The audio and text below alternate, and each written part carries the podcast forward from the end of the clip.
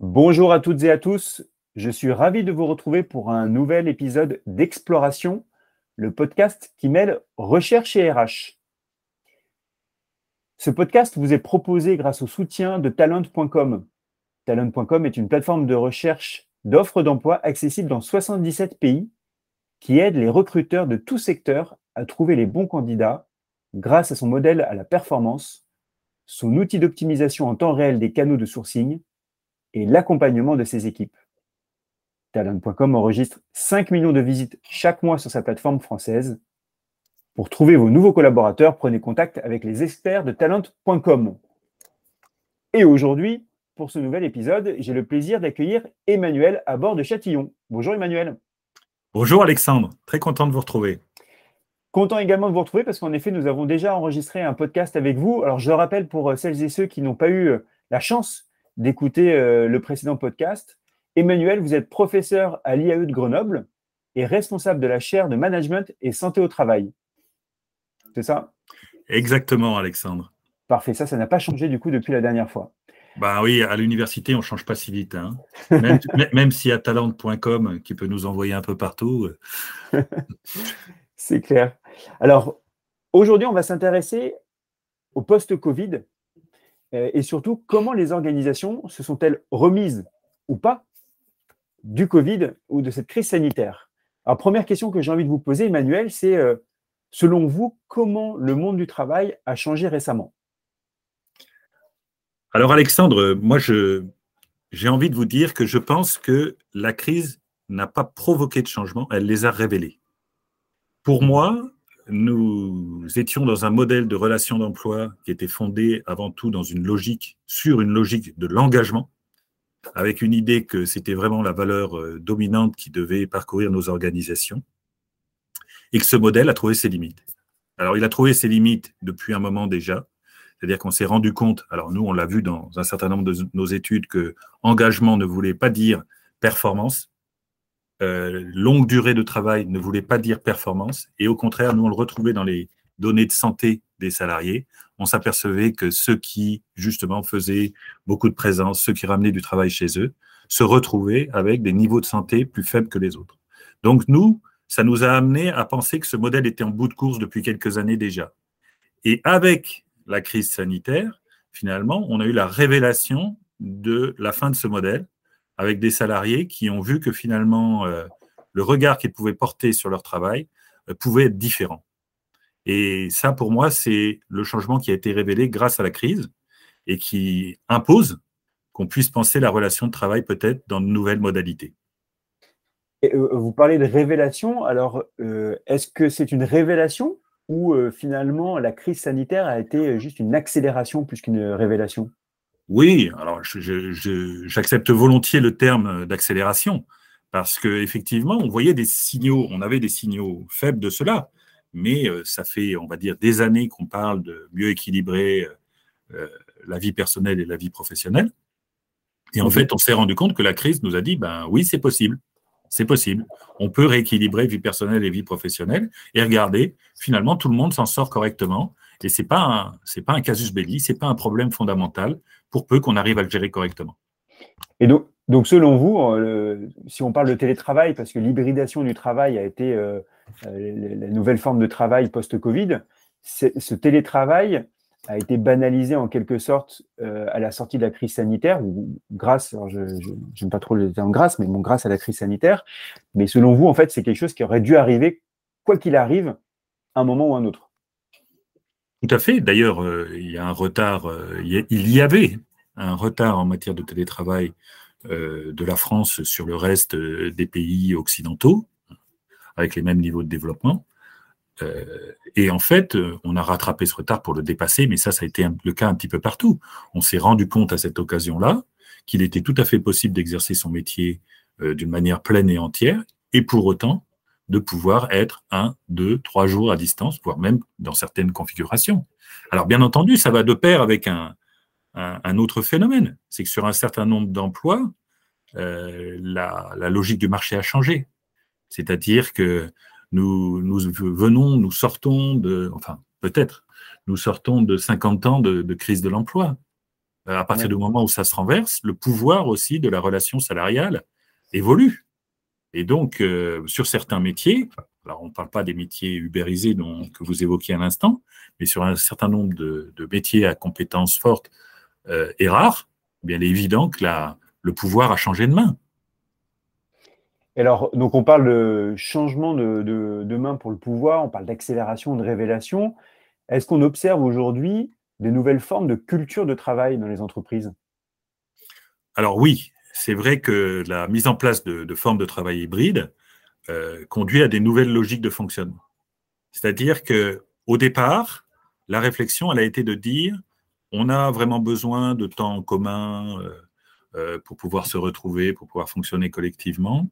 Aujourd'hui, ces questions sont un peu passées en deuxième plan, avec une réflexion plus sur l'organisation des tâches dans une semaine ou un mois de travail, avec l'idée que finalement le travail efficace n'était pas forcément celui qui se faisait dans les murs. Il y avait une forme de travail efficace qui pouvait se faire hors les murs et probablement parfois plus efficace que celui qui se faisait dans les murs. Et donc des répartitions dans la, dans la semaine de travail ou dans le mois de travail qui ont conduit à des nouvelles formes de collaboration. C'est-à-dire que euh, ce que nous observons, c'est que euh, finalement des ajustements vont se produire dans les équipes et que ces ajustements qui vont se produire dans les équipes vont amener des, des salariés qui ont l'habitude ou plus ou moins l'habitude de travailler ensemble, à faire des choix de, distance ou de travail en, commun et sur le même lieu, euh, commun et articulés les uns aux autres. Et donc, vous voyez que ces changements euh, ne peuvent fonctionner que si on a des collectifs de travail qui fonctionnent. Et en fait, toute la difficulté actuelle, c'est d'essayer de réfléchir à comment on va pouvoir faire fonctionner des collectifs de travail alors même que euh, les conditions de travail sont hybrides. Alors, cette culture de travail à travers euh, le collectif euh, amène la notion aussi de management. Euh, on parle souvent de manager nouvelle génération post-Covid. Est-ce que le management, selon vous, selon vos recherches et ce que vous pouvez observer, le management est en capacité de soutenir correctement ses équipes, même à distance? Alors, Alexandre, vous seriez peut-être surpris, mais on constate que finalement, les managers sont tout à fait à même de soutenir leurs salariés à distance. Ça marche. Ça marche. C'est-à-dire que toutes les analyses qu'on fait nous montrent que, euh, quelle que soit la thématique que nous, que nous examinons, nous montrent que le, soutien des managers fonctionne à distance. Voire même, moi j'ai probablement une, une, hypothèse aussi sur ce sujet-là que nous sommes en train de, de tester, euh, c'est de dire que probablement la mise en distance impose une forme de focalisation sur l'activité de travail et que la focalisation sur l'activité de travail est clairement un soutien plus efficace que celui qu'on peut faire dans les murs. Donc vous voyez, il y a une forme de paradoxe qui émerge. Ce paradoxe, c'est que la mise à distance impose des modes de management peut-être plus centrés sur l'activité concrète de travail. Et en se centrant sur l'activité concrète de travail, le soutien est forcément plus efficace, puisque ça fait des années qu'il a été montré que le soutien le plus efficace était celui qui était le plus proche de l'activité de travail. Et bizarrement, c'est ça qui peut paraître paradoxal. À distance, ce soutien nous paraît plus efficace. Et pourtant, on, a l'impression d'observer dans les différentes entreprises des managers qui se sont en effet très très bien adaptés à cette gestion euh, à distance des, collaborateurs et d'autres qui étaient dans des logiques de commande de contrôle à vouloir avoir les personnes sous la main, euh, avaient du mal euh, à adopter ces nouveaux modes de management. Ce n'est pas le cas selon vous? Alors, il faut être bien clair qu'on a de tout. Euh, je ne vais, pas donner une règle générale sur le sujet. On a de tout parmi les managers. Il faut faire une distinction importante. Il faut faire une distinction entre beaucoup de dirigeants qui, eux, euh, sont très focalisés sur la présence dans les sites, pour une bonne raison qui est pour moi une raison de pouvoir. Voilà, on a envie d'avoir les gens sous les yeux parce qu'on a l'impression que s'ils n'ont pas sous nos yeux, ils ne travaillent pas.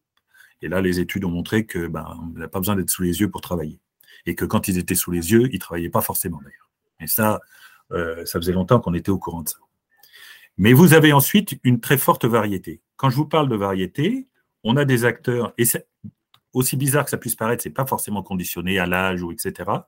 On a des acteurs qui se sont mis très vite dans cette logique-là, et d'autres qui ont encore aujourd'hui beaucoup de difficultés à articuler ces différentes dimensions. Mais il faut dire que la crise a porté une focale importante sur l'accompagnement des équipes.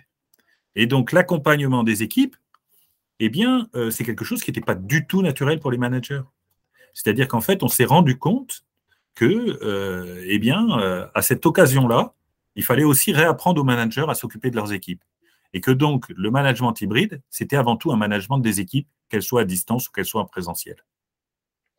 Alors, vous avez évoqué tout à l'heure le terme de collectif. Là, vous parlez d'équipe.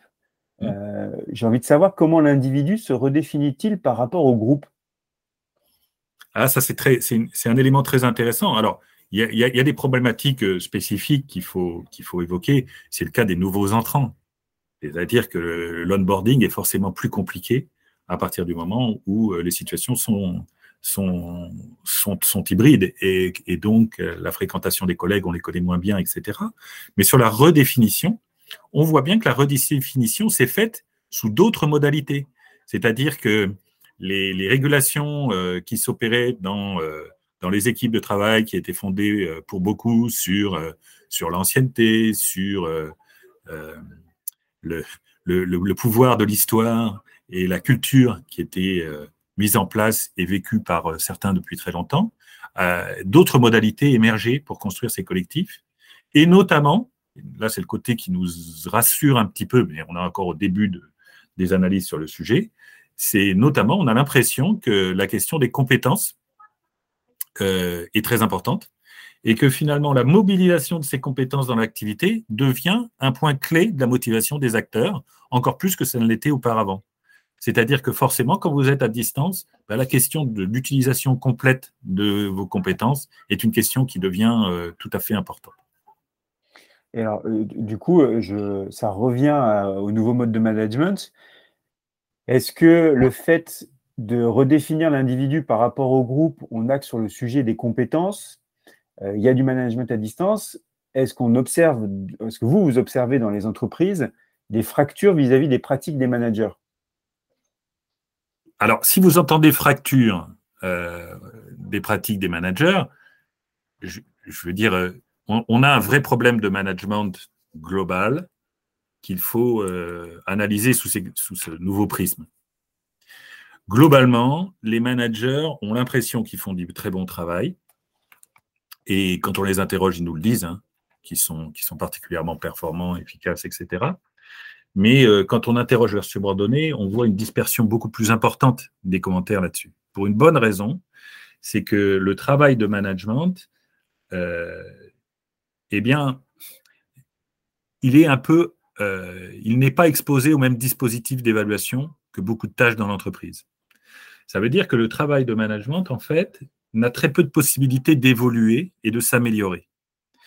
On a très peu de feedback, on a très peu de retour sur l'activité, puisque euh, les niveaux hiérarchiques sont tournés plutôt vers le haut que vers le bas. Eh bien, euh, l'analyse du fonctionnement des différents niveaux de management n'est pas faite. Et d'ailleurs, la fonction RH ne joue de mon point de vue, pas assez son rôle en la matière, puisqu'elle s'empare assez peu du travail de management. Euh, et ça, c'est une condition très importante pour faire évoluer le management. Alors, on pense souvent que les formations vont suffire. On va faire des formations management et que euh, ces formations management vont permettre de transformer euh, les, managers d'une manière radicale la, réalité nous oblige à dire que euh, les formations sont très peu efficaces en matière euh, d'évolution du management et qu'il faut plutôt penser l'évolution du management à travers ce qu'on veut en faire dans une organisation et donc avec des acteurs qui sont capables de euh, d'inciter, de, de, motiver les acteurs à évoluer à faire évoluer leurs pratiques. Alors c'est pour ça que je reviens sur la fonction RH parce que de mon point de vue, c'est la fonction RH qui devrait avoir ce rôle. Et il y a très peu d'organisations aujourd'hui où la fonction RH s'investit de la question du management et euh, s'occupe de faire évoluer le management. Et ça, c'est ce qui donne un avantage à, des organisations euh, plus légères qui, elles, construisent directement leurs organisations sur des pratiques de management euh, probablement mieux adaptées aux configurations de travail qu'on connaît aujourd'hui. Alors, on voit dans certaines entreprises quand même des, nouvelles cultures arriver le feedback 360. Donc, c'est plus euh, euh, du feedback descendant, c'est aussi du feedback ascendant, donc pour que le, manager s'améliore dans ses pratiques managériales. Vous parliez tout à l'heure euh, de collectif, hein, de groupe aussi. Donc, on peut imaginer maintenant une forme d'intelligence collective, donc des modèles tournés autour de la co-construction. Est-ce que malgré tout, on n'assiste pas à une révolution de velours, c'est-à-dire que les managers commencent à comprendre leur rôle, sont aidés aussi par des dispositifs RH et évoluent et améliorent leurs compétences oui, euh, je, peux souscrire à ça. Je peux souscrire à ça, mais euh, sans y croire vraiment. Vous voyez ce que je veux dire? Je, suis assez dubitatif là-dessus. Moi, je pense avant tout qu'il faut équiper les managers, en fait.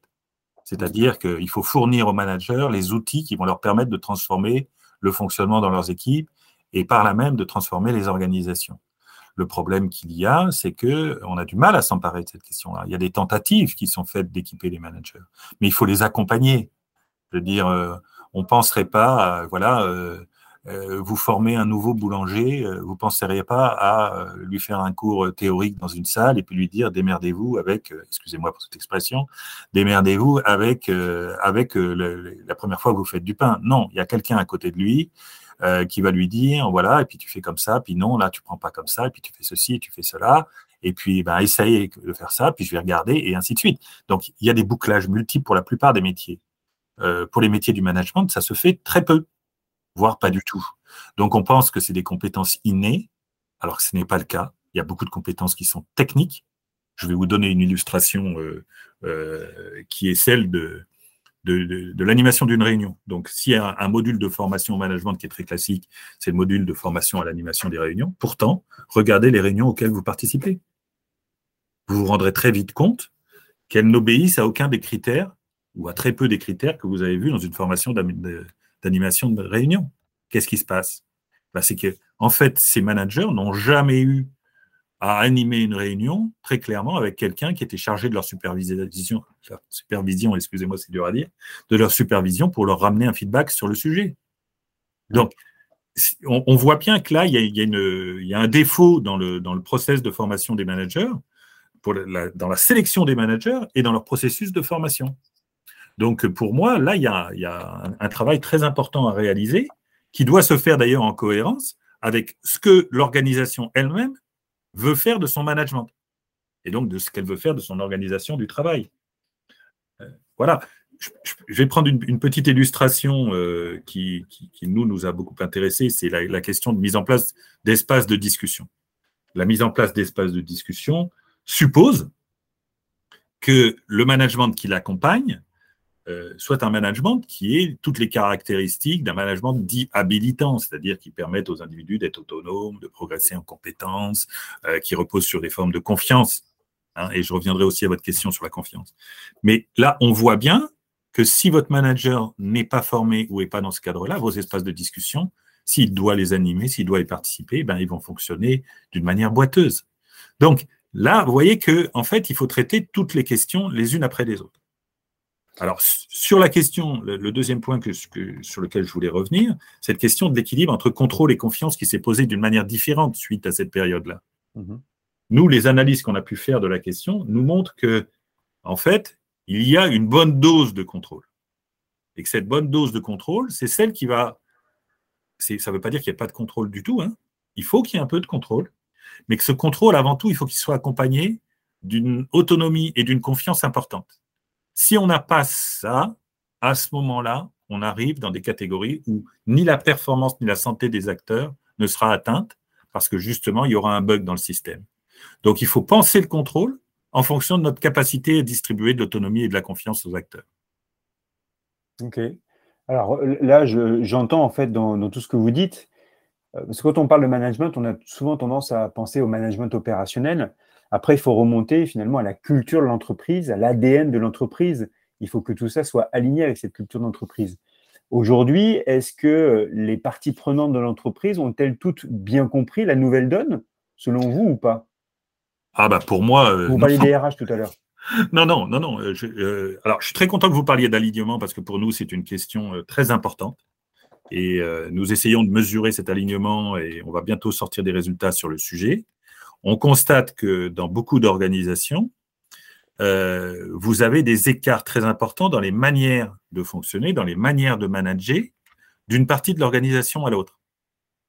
on n'est pas en train de dire qu'il y a forcément des bons modes et des mauvais modes, mais ça provoque un ensemble de dysfonctionnements, notamment par exemple dans euh, les aspects de communication, notamment dans les aspects de gestion de la transversalité, notamment dans la motivation respective des équipes euh, qui se comparent. Donc on a des tas de difficultés aux organisations qui ne sont pas alignées. On voit bien qu'on a besoin d'un alignement sur l'extérieur qui la permet de construire le sens de nos organisations. Ça, c'est assez clair. Mais ensuite, on voit bien qu'on a des organisations qui brinquent mal, c'est-à-dire euh, qui vont à U et à Dia et qui, euh, finalement, pour certaines parties, euh, par exemple, si je continue cet exemple du contrôle, sont très contrôlantes, sont euh, et, ne distribuent que très peu de confiance, alors qu'il y en a d'autres qui sont à l'inverse. Donc là, on a vraiment des, particularités qu'il faut traiter d'une manière globale, mais ça suppose, et c'est ça la, complication, ça suppose que vous ayez des directions qui soient capables de gérer cet équilibre entre euh, contrôle, confiance et autonomie. Mmh et là, on a une vraie difficulté parce que, bien évidemment, bah, ça passe par euh, l'exemplarité des, dirigeants des organisations et que souvent, bah, le contrôle et la confiance sont assez mal, euh, sont assez mal équilibrés, on va dire, pour être gentil. Et euh, quand on parle de confiance, il y a cette logique de liberté. On a évoqué tout à l'heure la notion d'hybridation du travail. On voit dans la littérature, la presse, que des entreprises font un retour arrière, c'est-à-dire euh, interdisent en quelque sorte euh, l'application du télétravail pour avoir les salariés présents sur site. Que pensez-vous de ces entreprises qui reviennent en arrière? Alors écoutez, euh, bon, elles ont probablement des logiques qui, m'échappent en partie. Moi, pour tout vous dire, je ne le comprends pas. C'est-à-dire qu'au lieu de se poser la bonne question, qui est de se dire bien finalement, euh, est-ce qu'on ne devrait pas d'une certaine manière, excusez-moi l'expression, réenchanter le travail sur site? Mmh ils, veulent passer en passer par la contrainte. Mais je crois, pour tout vous dire, que c'est uniquement, enfin, je, je n'en vois aucune autre justification que celle de, de, question de pouvoir. C'est une question de pouvoir, c'est pas une question de performance.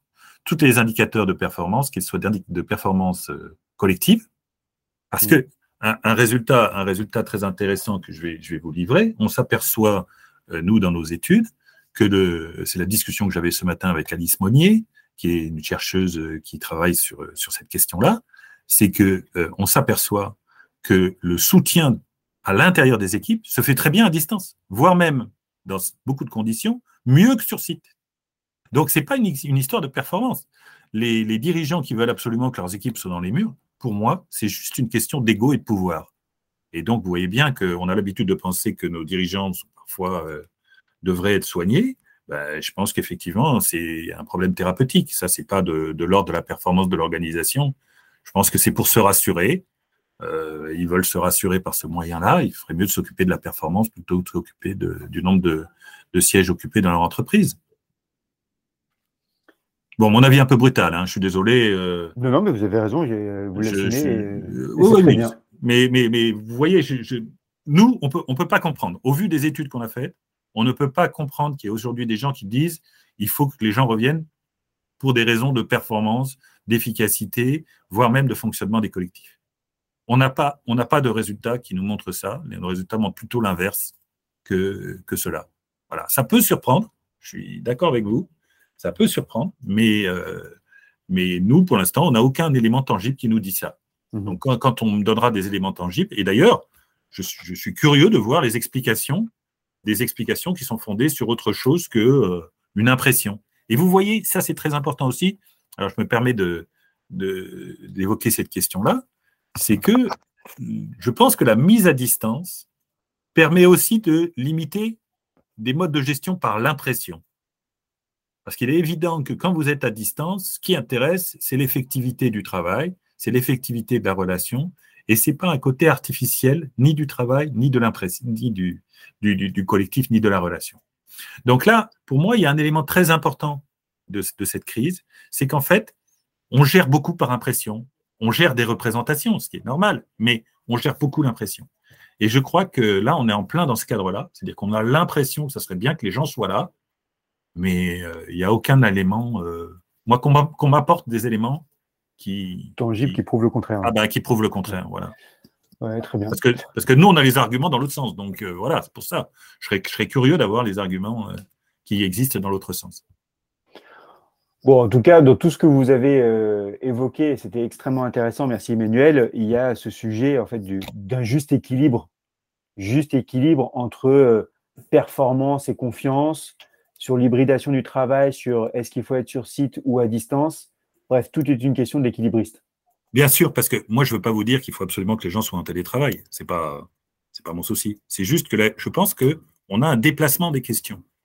C'est-à-dire qu'on se déplace euh, des questions de performance, de fonctionnement des collectifs, qui sont des questions non seulement légitimes, mais, inévitables à, traiter dans nos organisations, qui doivent être le point focal de, l'attention des, managers.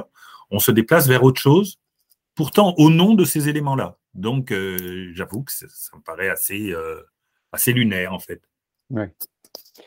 Merci beaucoup Emmanuel. Je rappelle, hein, Emmanuel à bord de Châtillon, vous êtes professeur à l'IAE de Grenoble et responsable de la chaire Management et Santé au Travail. Alors vous savez Emmanuel, hein, jamais 203, donc j'aurais plaisir de vous accueillir une troisième fois euh, pour le podcast euh, Exploration du LabRH. Bah, quand vous voulez Alexandre, mais c'est toujours un plaisir de discuter avec vous.